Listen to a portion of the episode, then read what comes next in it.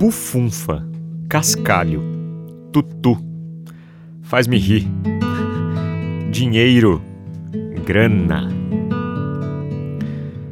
Nasci em um bairro de classe média baixa em São José dos Campos, interior de São Paulo, onde morei até meus 13 anos.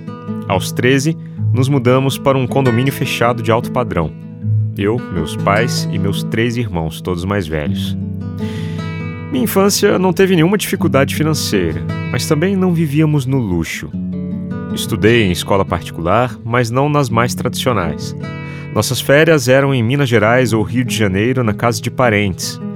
Nunca fizemos uma viagem de avião juntos, muito menos para o exterior.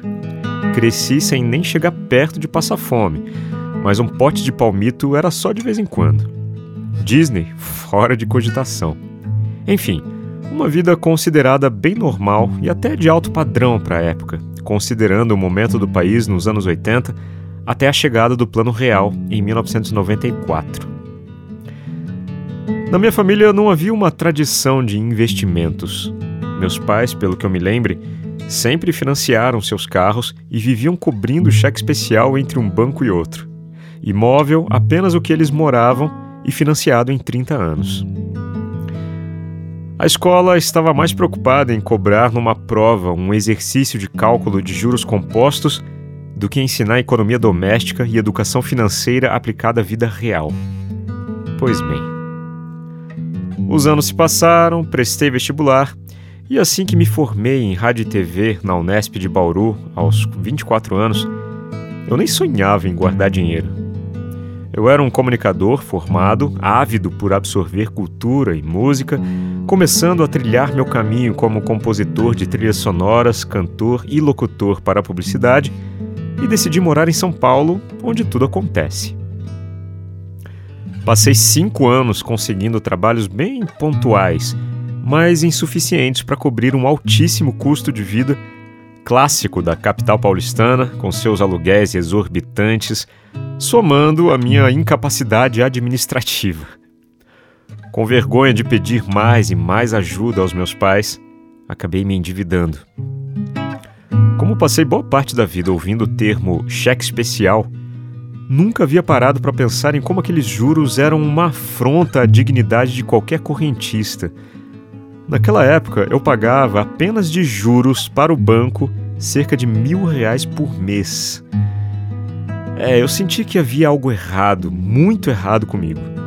Vendi meu carro, um Corsa sedã movido a álcool, cobri o rombo que havia feito na conta bancária, respirei fundo, engolindo meu orgulho e voltei a morar na casa dos meus pais em São José dos Campos até me recuperar totalmente. Eu estava decidido a mudar e convencido de que minha relação com o dinheiro era problemática e de fundo totalmente emocional. Decidi investir em terapia com a minha grande e eterna mestra Yara Marinho. Veja bem, eu usei a palavra investir e não gastar com terapia. Existe uma enorme diferença entre investir e gastar. Foi a melhor decisão que poderia ter tomado e sinto muito orgulho disso até hoje. Levou dois anos, mas dei a volta por cima. À medida em que ia demolindo minhas crenças em relação ao dinheiro, fui conseguindo cada vez mais trabalhos e, ufa, fui saindo do sufoco. O Tesouro Direto estava se popularizando e foi onde comecei a fazer os primeiros investimentos. Fiz minha primeira viagem internacional aos 30 anos para o Peru. Li alguns livros sobre educação financeira e nunca mais entrei em cheque especial. Hoje, parece até que eu estou contando a história de outra pessoa.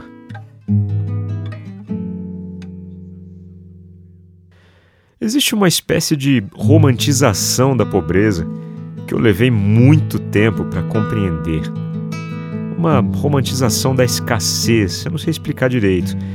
Eu não sei como é em outros países, mas nós brasileiros parece que sentimos orgulho de passar por dificuldades financeiras.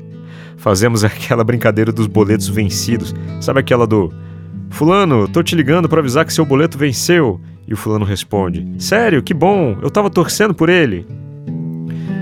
Enfim, nome no Serasa? Normal. Parcelar a fatura do cartão de crédito? Normal. Cheque especial? Normal.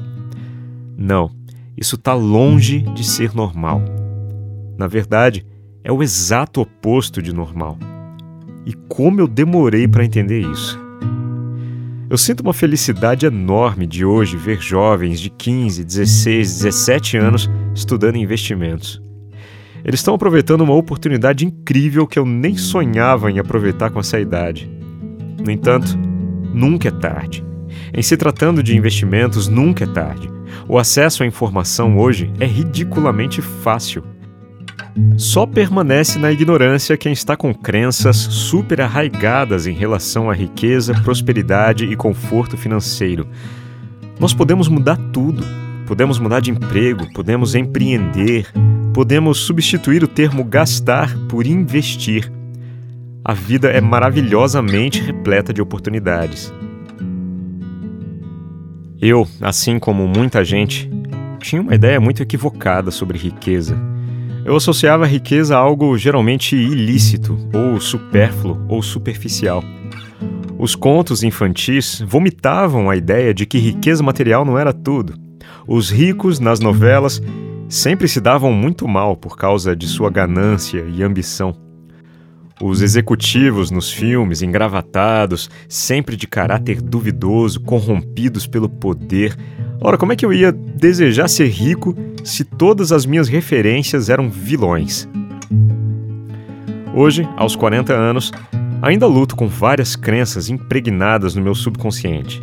Por exemplo, a de que mexer com ações é só para quem tem culhões, muito dinheiro e tempo sobrando. E ainda hoje, às vezes, me pego trazendo para o consciente comportamentos contraditórios à prosperidade, como não ter paciência para pesquisar melhores preços sigo evoluindo e investindo em autoconhecimento. Aliás, investir em autoconhecimento nunca é dinheiro perdido. Em todas as vezes que fiz isso, só me dei bem. Venho todos os dias ressignificando a palavra rico. Hoje, um pouco mais maduro, consigo reconhecer claramente que ser rico não é necessariamente ter um iate, uma casa enorme e um carro esportivo apesar de passar a infância assistindo isso nos desenhos do pica-pau. Ser rico, para mim, para começar, é ter uma saúde impecável, cuidando do físico e do psicológico. Ter família, amigos e bons relacionamentos humanos e profissionais sempre por perto. É trabalhar com consciência e fazendo o que ama. É poder tirar um fim de semana de folga para arejar a mente é morar em um local seguro e agradável. É poder transformar a vida de alguém com um investimento certeiro. É movimentar a economia. É nutrir respeito e admiração pelas pessoas que te inspiram. É garantir uma velhice sem maiores percalços, sem arrependimentos e com muito orgulho de sua própria história. Eu sou Leandro Sozzi, locutor, e esta é a voz da minha consciência.